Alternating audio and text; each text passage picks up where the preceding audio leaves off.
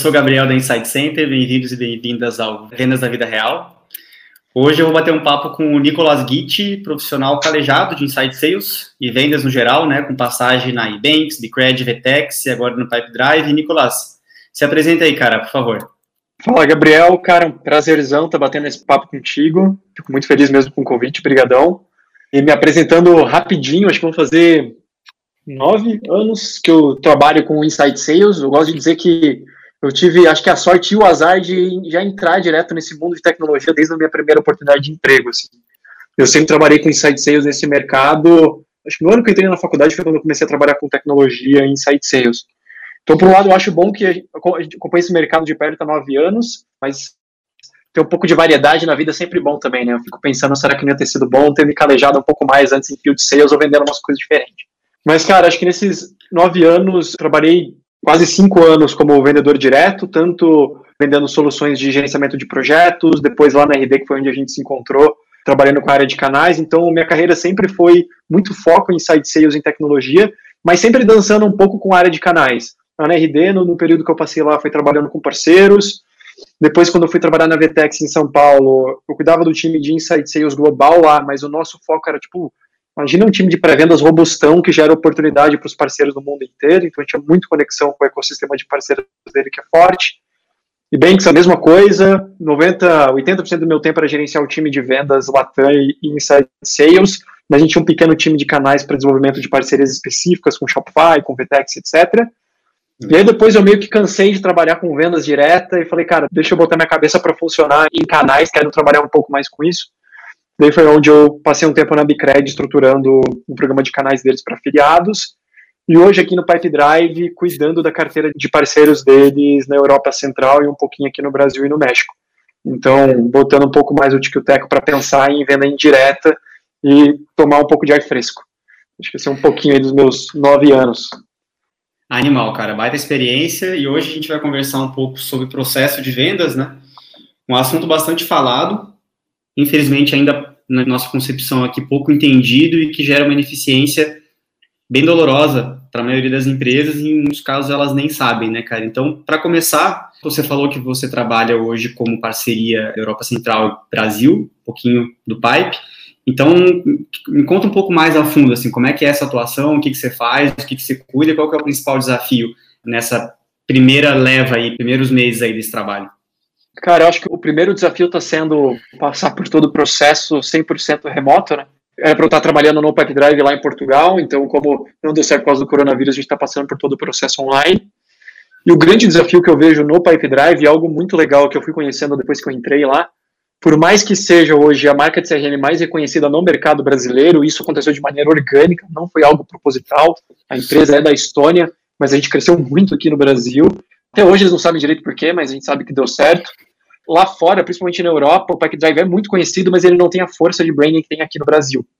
Então, o programa de parcerias do Pipe, ele deve ter uns quatro anos no máximo de existência, considerando que a empresa nasceu em 2010, então, nesses últimos 40% do tempo de vida do Pipe Drive que surgiu o programa de canais, e o grande desafio está sendo de adaptar um novo modelo. A gente introduziu um novo modelo de parceria há oito meses, que é um modelo muito bom que a gente vem trabalhando em cima.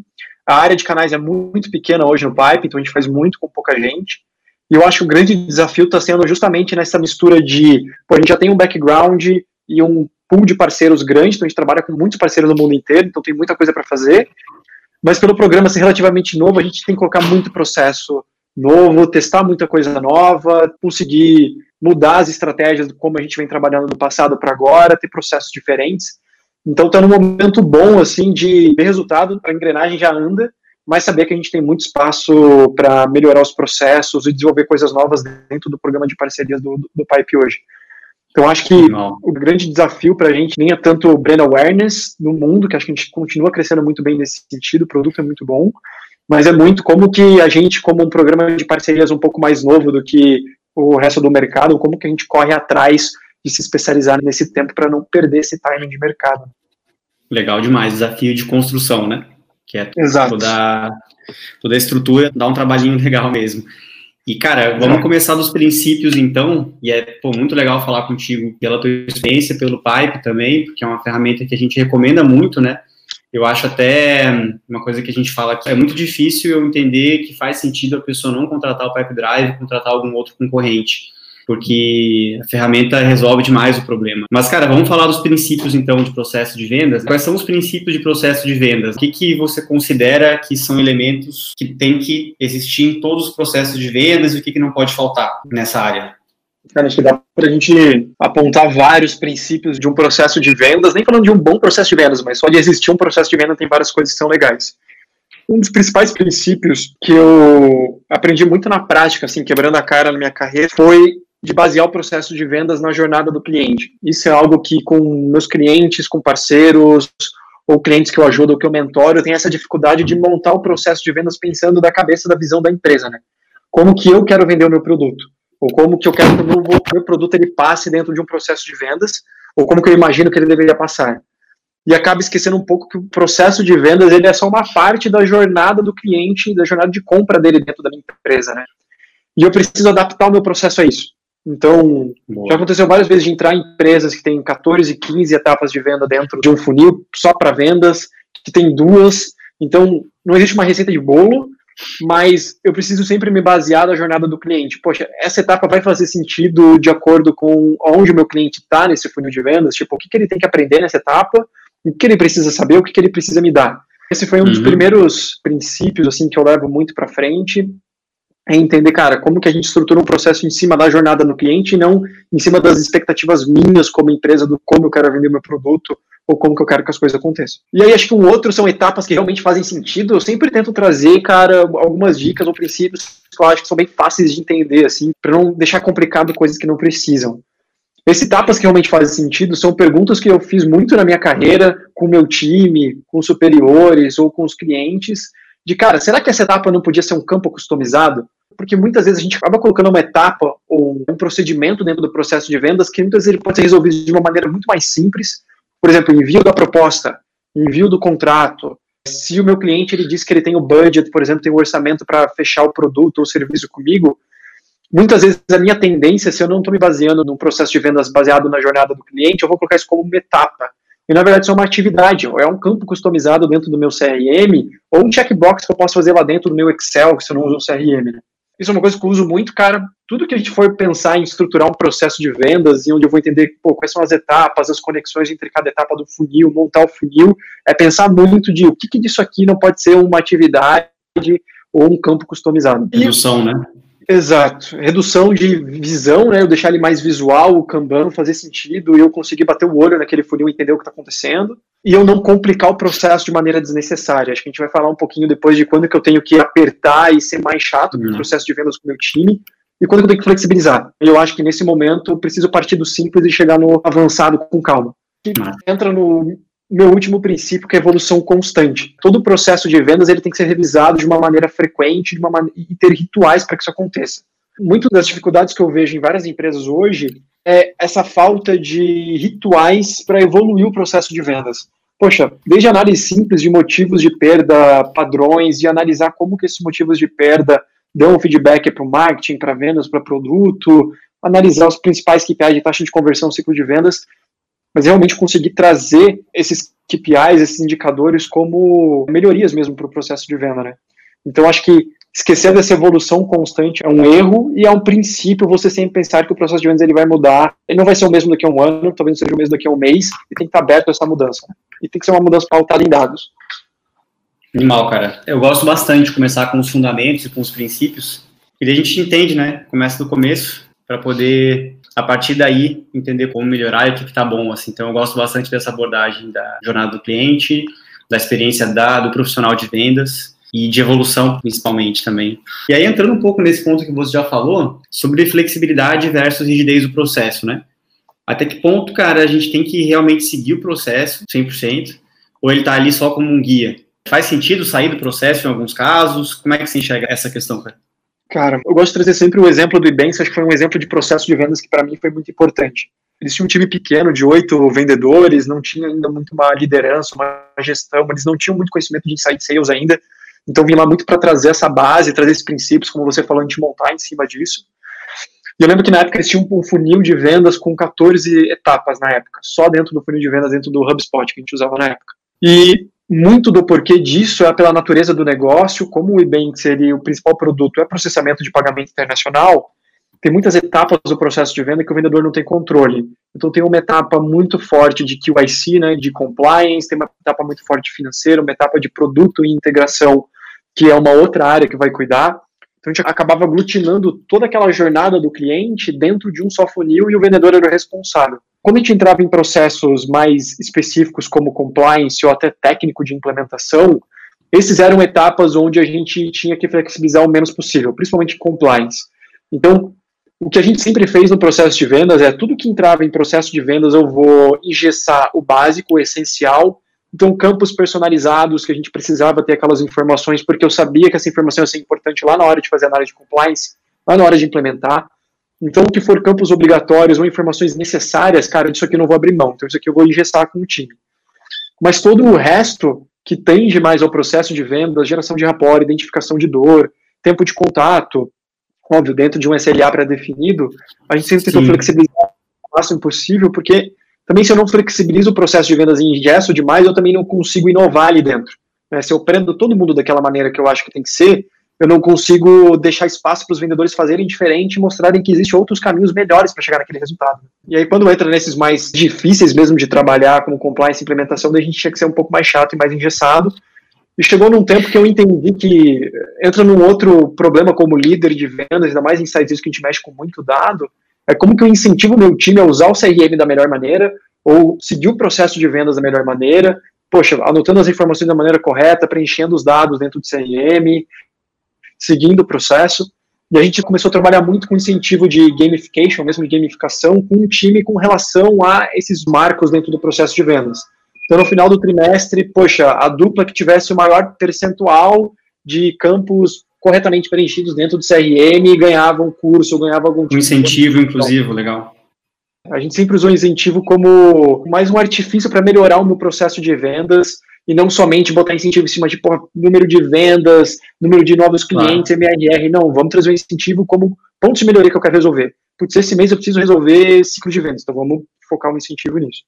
Então isso ajudou bastante assim a gente a um ao vendedor ter um mais incentivo a seguir o processo e dois a gente fazia um trabalho muito forte de gestão dele entender que o processo, eu gosto de falar que o processo é o advogado do vendedor, né? Se o vendedor seguiu o processo da maneira correta, fez a cadência da maneira certinha, deu motivo de lote bonitinho, botou o porquê, colocou as evidências lá dentro, tipo, tá tudo bonitinho no pipe dele, no CRM dele, ele tá protegido de qualquer problema. Ninguém vai lá e vai incomodar ele, o líder não vai lá e vai apontar o dedo de algo que ele fez errado ou certo, porque se ele seguir o processo, o cara, ele tá, é o melhor advogado que ele pode ter o processo de vendas. Se já é um time de vendas que não vem de um processo de insight sales, ele tem um pouco dessa barreira de se adaptar ao processo, acho que está engessando, que ele vai perder a capacidade de vender, mas depois ele começa a ver que isso vem justamente para ajudar ele a estar tá condizendo com as diretrizes da empresa, e muito mais que se ele seguindo o processo, isso mune eu como gestor, ou time de ops com os dados que fazem com que a gente entenda como que ele pode ser um vendedor melhor. A grande magia de você trabalhar com Insight Sales é que a gente consegue ter dado para tudo, e eu consigo transformar esse dado em melhoria. Então, se ele não segue o processo certinho, ou se ele tem dificuldade de imputar as informações da maneira correta, fica difícil para mim, como gestor, conseguir identificar onde exatamente está o ponto de melhoria que esse vendedor precisa e trabalhar com ele para que ele seja um vendedor melhor. Né? Essa parte de processo é o advogado, dos vendedores profissionais de vendas é uma que eu nunca tinha ouvido, vai ficar anotado aqui, acho que vai ser o headline, inclusive. Genial, assim. E aí, aproveitando para conectar nesse assunto, sobre recomendações para lideranças de vendas, né? Você chegou a falar um pouquinho sobre incentivos, você falou um pouco sobre essa parte do advogado, né? Mas como manter o pipeline da equipe atualizado, que tipo de verificação você recomenda como essencial, reunião de pipeline? O que, que você tem a contar um pouco da sua experiência para fazer com que a equipe de vendas preencha as informações corretas, siga o processo e fique feliz com isso? É bem complexo esse assunto porque depende muito de time para time, assim, mas tem algumas diretrizes legais que dá para o líder de vendas seguir que ajudam um pouco a ter esse direcionamento. Há uns dois anos atrás eu fiz um treinamento em uma empresa que eu nunca tinha trabalhado nesse mercado, uma empresa de era revendas de complexos vitamínicos, e eles tinham acabado de implementar um CRM, tipo, deve fazer um ano, assim, tinham implementado o CRM, e a liderança tinha muita dificuldade com que o time de vendas, que era um time de field sales ainda, que é normalmente um pouco mais complexo até, que eles conseguissem realmente utilizar o CRM e ver valor naquilo. E aí, na época, eu montei um treinamento em cima disso. Poxa, como que eu posso fazer um treinamento que ajude um time de vendas muito mais tradicional a ver valor dentro do CRM? a gente começa a inverter um pouco o objetivo de fazer com que o time de vendas perceba o valor do CRM não para a empresa, que normalmente é como é visto. Cara, a gente está implementando um CRM, pode ajudar a empresa a ter um forecasting melhor, a gente ter KPIs melhores de onde está indo a empresa, para onde esse barco está indo, e começar a entender o que, que o CRM pode fazer por ele. Né? Deixa eu colocar o vendedor em primeiro lugar, e depois eu faço o breakdown para o porquê que vai ajudar a empresa, que no final vai ajudar ele. E eu acho engraçado porque a filosofia de produto do Pipe Drive, fui descobrir só depois de entrar aqui, é justamente essa. Acho que o gap que eles viram no mercado há 10 anos atrás foi montar uma plataforma, um CRM, que olhasse para os desafios do vendedor e por que, que eles poderiam agregar na vida do vendedor que está ali na frente do processo, lá no front, tomando de tudo que é lado, e não para o gestor ou para o dono da empresa, né? E aí, acho que o primeiro ponto é rituais, assim, rituais é algo muito importante. E quando a gente fala de revisão de pipeline, a experiência que eu tenho é, se é um time com mais de três pessoas, eu já considero muito a revisão de pipeline individual. Porque eu acho que fica mais controlado o ambiente, você consegue ser mais efetivo. Nesse momento de one-on-one -on -one é bom, porque vai ter vários feedbacks específicos que você quer dar para aquela pessoa, ter o tempo de discutir com ela como isso poderia ter sido feito diferente, ou por que isso foi feito da maneira correta, que se você for trabalhar com mais de três pessoas na mesma reunião, não, não vai ter como mesmo que você perca aquele fator de estar tá todo mundo aprendendo junto. Então eu prefiro ir para o individual quando são times de mais de três pessoas, que eu acho que faz mais sentido e fazer toda semana. E aí na reunião semanal com o time eu poder trazer casos específicos que aconteceram nessas reuniões individuais, são casos que eu sei que vão agregar para as outras pessoas e trazer isso para o time. Quando a gente fala de ritual, de gestão de pipeline, como eu como líder ajudo meu time a saber se ele está on track com o processo, com o funil, é muito esse tipo de ritual que normalmente eu trabalho.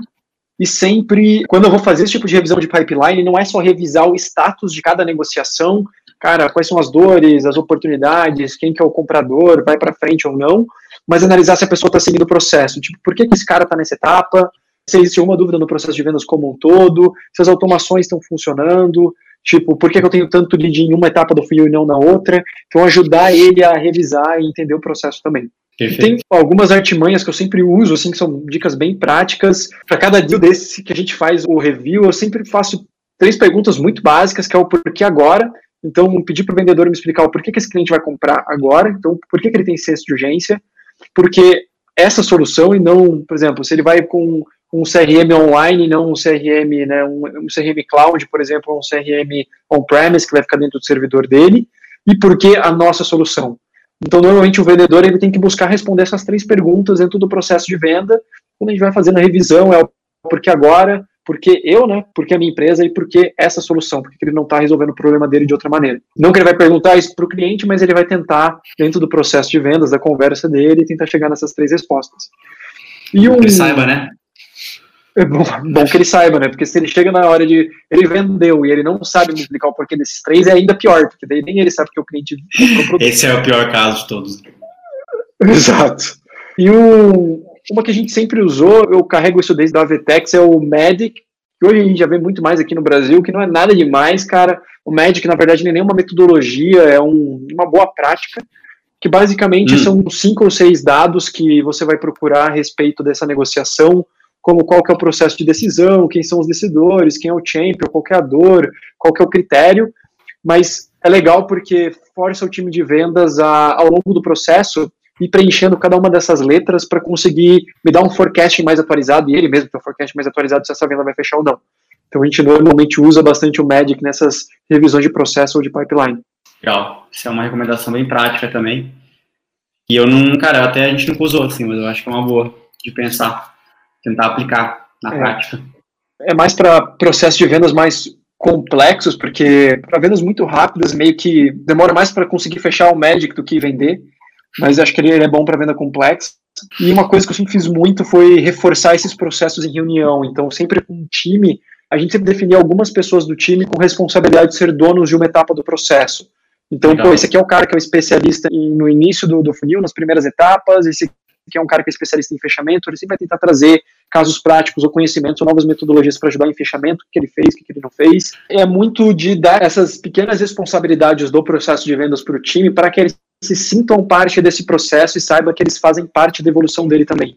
Né, e não ficar aquela coisa top-down, o processo é assim e eu não estou discutando. E o líder de venda ele tem um problema muito grande que eu já passei na carreira e eu aprendi na prática da pior maneira, que é o líder de vendas ficar longe do processo de vendas. Então, o cara Tipo, ele era um vendedor ótimo durante dois, três anos, vendia muito bem, faz um ano que ele está como gestor, ele já esqueceu quais eram os desafios que passava dentro do front de vendas, então ele não consegue mais se relacionar, se correlacionar com o time e conseguir entender que os desafios que ele tinha de dois, três anos atrás mudaram, os desafios são outros. Mitigar um pouco esse risco de não ter uma gestão de processos tão top-down é eu também tra trazer um pouco dessa responsabilidade da evolução do processo de vendas para o time, né? Afinal de contas, estamos falando com profissionais, né, cara? E eu, Nicolas, em relação a etapas de processo, né? Você falou que tem vários tipos de processos, tem várias etapas, vendas diferentes e tal, e com certeza faz todo sentido pensar que uma venda de um ERP na casa dos acima dos 100 mil vai ser muito diferente de um software de 250 por mês. Mas assim, de tudo que você já viu até agora, o que, que você percebe que é muito comum em relação a operações de vendas diferentes, usando um pouco dessa sua experiência em várias operações tão diferentes entre si, de tudo que você já viu, o que, é comum a elas? É, processos que acontecem sempre, etapas que acontecem sempre, o que, que você enxerga aí como uma certa linha mestra, assim, um certo padrão nesse sentido? Eu acho que tem alguns pontos em comum que são, acho que, boas práticas, que são comuns, acho que basicamente todos os processos de vendas. Eu acho que você pontuou muito bem, o processo pode muito muito dependendo do mercado, do meu produto, né? Por isso que, de novo, sempre vou tentar pautar ele pela jornada do cliente. Se é um cara que vai comprar um, um SaaS de 100 reais por mês, a jornada dele vai ser muito diferente de um RP de implementação de X milhão e mais uma manutenção. Né? Mas eu acho que tem alguns elementos que são comuns entre todas, alguns elementos comuns negativos, vamos falar de problemas que todas têm, que eu acho que tem que ser resolvidos, Bora. e coisas que são positivas que todas vão trabalhar. Cara, um que independente do processo de venda ser complexo ou não, grande ou pequeno, vai ser dificuldade de engajamento. Então, isso todo mundo vai sofrer, tanto o time de vendas quanto o líder, quanto a empresa. Então, eu já saber desde o começo que eu vou ter uma dificuldade inicial de engajamento e que eu preciso trabalhar em cima disso com treinamento, mentoria, gamification. Então, isso já considerar isso lá quando eu estou tendo a concepção de criar um processo de vendas ou revitalizar meu processo de vendas. Então, dificuldade de engajamento é algo comum em todas. Algo que eu acho que é essencial, independente do, do tipo de empresa, é ter motivos de loss de padrão de novo, são coisas que parecem muito básicas para gente que vive e respira isso, mas eu cansei de entrar em empresas de todos os portes que não tinha isso como padrão, né? Então, e eu vejo, cara, como uma coisa comum em todos os processos de vendas, eu querer, para mim é mais importante saber por que o cara não fechou do que por que ele fechou. Né? Isso vai me dar um direcionamento muito de se eu tenho que voltar para produto, se eu tenho que voltar para marketing, se eu tenho que voltar para o time de vendas, e eu padronizar isso e metrificar isso é um dos melhores indicativos de eu saber se meu, minha empresa está indo para o caminho certo ou não. Outra boa prática para mim, que é padrão de processo de vendas, é gatilhos bem definidos. Então, a passagem de uma etapa para outra para o funil, de uma etapa para outra da jornada do cliente, ela tem que ser muito bem definida. Isso é um tipo de coisa que eu não gosto de flexibilizar. Eu acho que o gatilho de passagem ele tem que ser mais engessado. Isso é bom porque é, uma vez que eu consigo ter um processo de venda minimamente padrão, né, a base está estabelecida, como a gente fala, eu como líder de vendas ou até mesmo como vendedor, eu consigo ver que cada vez mais eu tenho uma desigualdade menor entre a performance do time de vendas. Quando não tenho esses gatilhos bem definidos ou a base do processo ainda não está bem estruturada, é normalmente o momento de a empresa ver que tem aquele vendedor que está explodindo a meta em 200%, uhum. tem um vendedor que está fazendo 30, 40, 60, muito porque a minha base da onde parte o processo de venda é diferente de um para o outro. Isso não é bom nem para o vendedor porque gera uma desigualdade muito grande dentro do time e, obviamente, nem para a previsibilidade da empresa. Então, acho que ter os gatilhos, a base do processo já bem definida, me ajuda a diminuir essa variância que eu tenho entre performance de vendas e eu consigo ser mais escalável. E acho que a última é que todo o processo de vendas vai depender de outras áreas. Né? A gente sabe que o time de vendas é o time que mais tem interação com as outras áreas dentro da empresa. Então vai falar com desenvolvimento de produto, vai falar com financeiro, vai falar com marketing, vai, vai falar com contabilidade, o cara vai falar com todo mundo. Não adianta, uma hora ele vai chegar e vai encher o saco sobre alguma coisa. Então, eu tenho que contemplar isso dentro do processo de vendas, entender que eu não vou conseguir fazer o processo de venda sozinho, eu vou depender de outras áreas e eu preciso incluir esses SLAs, esses tempos de relacionamento, de vai e volta, dentro do meu processo. Ele não é fechado, ele é aberto, ele é integrativo. Né? Perfeito, cara, animal. Essa parte chama muita atenção, assim, entender diferenças, né? Porque a gente trabalha aqui com empresas tão diferentes quanto possível, né? A gente trabalha com uma empresa que vende prancha de surf por dois mil reais, duas vezes, e a gente trabalha com apartamento, né? Que é tipo o oposto. É. A venda menos mais emocional para menos emocional. Só que esses elementos em comum, eles são muito sensacionais, porque eles funcionam em muitos casos. E aí, cara, voltando um pouco lá para o começo, sobre o processo, como é que você aplica, até que ponto é relevante para a empresa ter esse processo. Você falou alguns motivos que é importante, mas, cara, em resumo, assim, por que, que eu, se eu sou dono de uma empresa ou gerente de vendas, devo me preocupar com o processo no primeiro momento? Eu acho que eu continuo usando o processo, acho que talvez até hoje no Pipe, mais do que nas minhas últimas experiências, porque a empresa tem muito esse moto, essa filosofia de ser vendas baseadas em atividades, então tudo que a gente faz é baseado em processo e atividade, o que é muito bom. E eu acho que eu sempre fui como característica de vendedor, a gente sabe que tem vários perfis de vendedores diferentes, todos eles têm capacidade de aprender, mas é um pouco do perfil de como você é como pessoa, eu sempre fui um tipo de vendedor mais processual, né? E eu sempre me comparava muito com outros vendedores durante a minha carreira, que eram caras que geravam um rapport muito mais fácil, conseguiam levar um relacionamento muito bem com o cliente com menos esforço. E eu sempre me perguntava se eu estava certo ou errado, né? Até eu entender que eram coisas diferentes. E eu acho que ter um processo de vendas muito pautado em atividade, eu realmente segui muito bem no processo de vendas, que é o que eu carrego na minha carreira até hoje, é o que me ajuda a ter um pouco mais de clareza de onde eu estou dentro da minha meta do mês, da minha meta do quarter, ou o que, que eu estou fazendo bem, o que, que eu não estou fazendo bem, então, eu consegui seguir minimamente um processo até hoje na minha carreira de entender para onde vai cada lead, o que eu tenho que fazer em cada momento da minha etapa, por que, que as coisas aconteceram dessa maneira ou não, por que, que esse cara saiu, onde foi que eu errei, então essa autocrítica, e aí o processo me ajuda a ter dado para conseguir analisar se isso vai para frente ou não, é o que normalmente eu me entendo como perfil de vendas. E é muito disso que eu sempre quis trazer para os times ou, ou para as empresas com quem eu trabalhei, assim, de entender que eu trazer o processo de venda da maneira correta, cara, vai ser o meu melhor parceiro na hora de tomar decisões estratégicas. Muitas vezes para entender se o processo está funcionando ou não, se o caminho que a empresa está percorrendo é o caminho certo ou não, e ele consegue me dar uma informação prática ou algum tipo de informação realmente relevante. Ele me cospe dados, né? Ele me cospe KPIs, indicadores que me fazem poder, poder ter um bom processo de decisão. Show. Então, ele padroniza, é, né? A geração de informações padroniza a geração de informação e uma vez que ela está padronizada, higienizada, eu posso confiar que aquela informação é verdadeira, pelo menos até um certo percentual dela, aí eu realmente consigo entender, tá, aqui tem algo palpável que está me indicando algo verdadeiro que está acontecendo no meu negócio. Então, eu acho que para quem está entrando nesse momento, é, não tem como escalar sem ter isso pronto. Tipo, não vou conseguir escalar da maneira que eu quero sem que eu consiga ter um mínimo, posso usar a palavra previsibilidade, mas um mínimo de ordem no que está acontecendo dentro do meu processo de venda. Organização, né?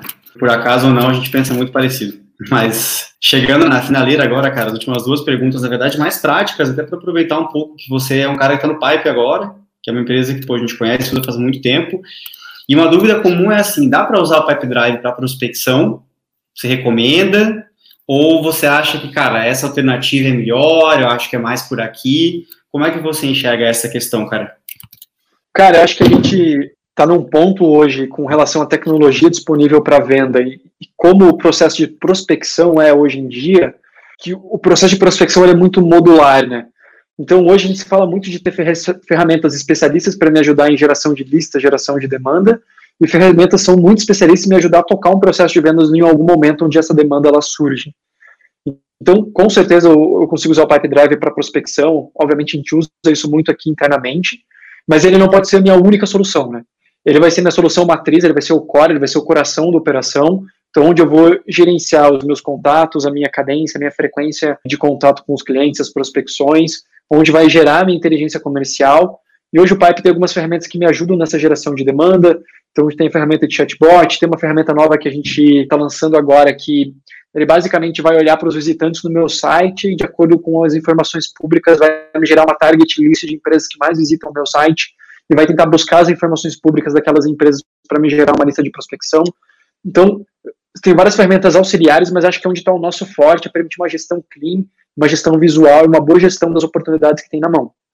Mas voltando para o começo da minha fala, a prospecção em si dentro do mercado B2B e até no mercado B2C ela mudou muito. Já não faz mais sentido hoje fazer processo de prospecção em massa. Não vale a pena mandar para um vendedor ele tentar prospectar 50 empresas no mesmo dia com a mesma mensagem e sem personalização de conteúdo, não vale mais a pena para ele. É muito melhor ele prospectar sete empresas naquele dia e tomar um tempo de entender quem aquela empresa é, com quem que ele vai falar, personalizar a mensagem, usar um pouco de social selling, e ele vai ter uma taxa de conversão muito mais alta e ele vai gerar muito mais resultado do que spamar. Isso mudou nos últimos quatro, cinco anos, não faz mais sentido eu ter ferramenta para ajudar a spamar, mandar e-mail em massa, mandar mensagem LinkedIn em massa. Enfim, é, a prospecção ela tem que ser tailor-made, não tem mais como voltar atrás agora. Então, se existia uma preocupação antes de, poxa, eu vou usar outra ferramenta de CRM para fazer a gestão de outbound, e depois eu entro no meu CRM, porque eu vou mandar muita mensagem no outbound, é muito approach, eu não vou conseguir dar conta de fazer gestão de tudo, e só vou jogar no CRM o cara que falar que é um contato. Hoje não faz mais tanto sentido, porque eu tenho que investir pelo menos 15, 20 minutos, meia hora em cada prospecção para eu ter certeza que ela vai dar certo. Nesse período de tempo, não custa nada ir lá e criar um deal dentro de uma ferramenta como o Pipe Drive, que é super fácil de fazer. Boa.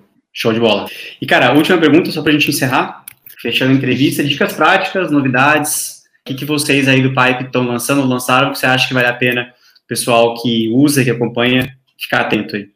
Cara, tem várias coisas bem legais, a gente, que eu não posso falar muito, mas é semi-público, a gente adquiriu recentemente esse ano a MailyGen, que é uma empresa muito boa, também europeia, que é uma solução de automação de marketing, de e-mail marketing, então deve ser algo que a gente deve trazer para o Pipe em algum momento próximo. Além dessas duas funcionalidades são novas para a gente do Lead Booster, que é o nosso chatzinho para fazer realmente o processo de qualificação automático dentro do site, gerar esse lead dentro do Pipe, e essa nova funcionalidade que me permite ter esse mapeamento dos visitas do meu site para geração de lista. Tem algumas plataformas novas que eu conheci depois de entrar no Pipe Drive, que eu nunca tinha usado antes, que não tem nada a ver diretamente relacionado com o Pipe, que é o Front, que até recentemente eu vi, cara, uma empresa está recebendo muito investimento agora, e ele basicamente me permite ter um compartilhamento bem seletivo e bem confidencial da minha caixa de e-mail. Então, o que acontece muito é quando eu recebo um e-mail que não sou eu que tenho que tratar, eu preciso de ajuda de alguém para resolver, eu vou ter que encaminhar aquele e-mail para outra pessoa, aquela pessoa vai abrir, vai me responder em cima daquela thread, daí a thread inteira vira Enrola. uma bagunça, onde metade é relacionamento com o cliente, metade é discussão interna, e aí sempre acontece aquela confusão de responder para quem eu não deveria ou mandar para quem eu não deveria. E o Front é uma plataforma, cara, super simples de usar, que me permite eu escolher os e-mails que eu quero compartilhar com pessoas dentro do meu próprio time ou da minha própria empresa, e a gente consegue comentar em cima de e-mail sem que o cliente veja, ou sem que o interessado veja, definir quem responde o quê. Então, ela ajuda um pouco a destravar essas vendas mais complexas, que eu tenho interação com vários pedaços ou várias áreas da empresa. E um cara que já existe há bastante tempo, que eu tenho usado bastante no Ebanks, na Bicred, agora no Pipe, que é o Sales Navigator. Ele não é a plataforma mais barata, ele tem várias hum. limitações. Eu gosto de chamar que ele é muito bom porque assim, ele me abre a base inteira do LinkedIn, ele me permite ter filtros legais, mas teoricamente ele não faz muito mais do que isso. Né? Ele é uma ferramenta teoricamente limitada mas para algumas indústrias, principalmente para aquelas indústrias onde a tua persona é muito representada no LinkedIn, ela é muito ativa, então eu trabalho com agência, com consultoria, com empresa de tecnologia, que o cara é muito ativo ali, eu tenho tido resultados muito bons com outbound, com prospecção via Sales Navigator, e eu acho que esse processo ele tem que ser muito personalizado de acordo com a indústria que você está seguindo. A gente me bem que trabalhava com inúmeras indústrias, cara, que o cara não estava no LinkedIn, mal, mal, mal o cara estava na internet. Não adianta, eu vou ter que achar outros caminhos de conseguir chegar nesse cara que não é o tradicional. E aí, eh, trabalhando com times internacionais, tipo, aqui na América Latina a gente usa muito o WhatsApp é, como um canal principal de comunicação, mas quando eu vou para Estados Unidos, eu vou para telefone e e-mail. Quando eu vou para Europa, eu vou principalmente para e-mail e menos telefone, mais webconferência. Quando eu vou para a China, todo mundo tinha que ter o WeChat para conseguir conversar com os clientes lá. Então, vai mudar um pouco esse pool de ferramentas ou de metodologias de, de prospecção que você vai trabalhar. Mas eu acho que o Sales Navigator, para esse canal onde meu cliente está no LinkedIn, cara, tem funcionado bastante dessa maneira de não spamar, né? Show de bola, cara. Dicas valiosíssimas. Aprendi também algumas coisas novas aí. Espero que a galera também. Obrigado de novo pela participação.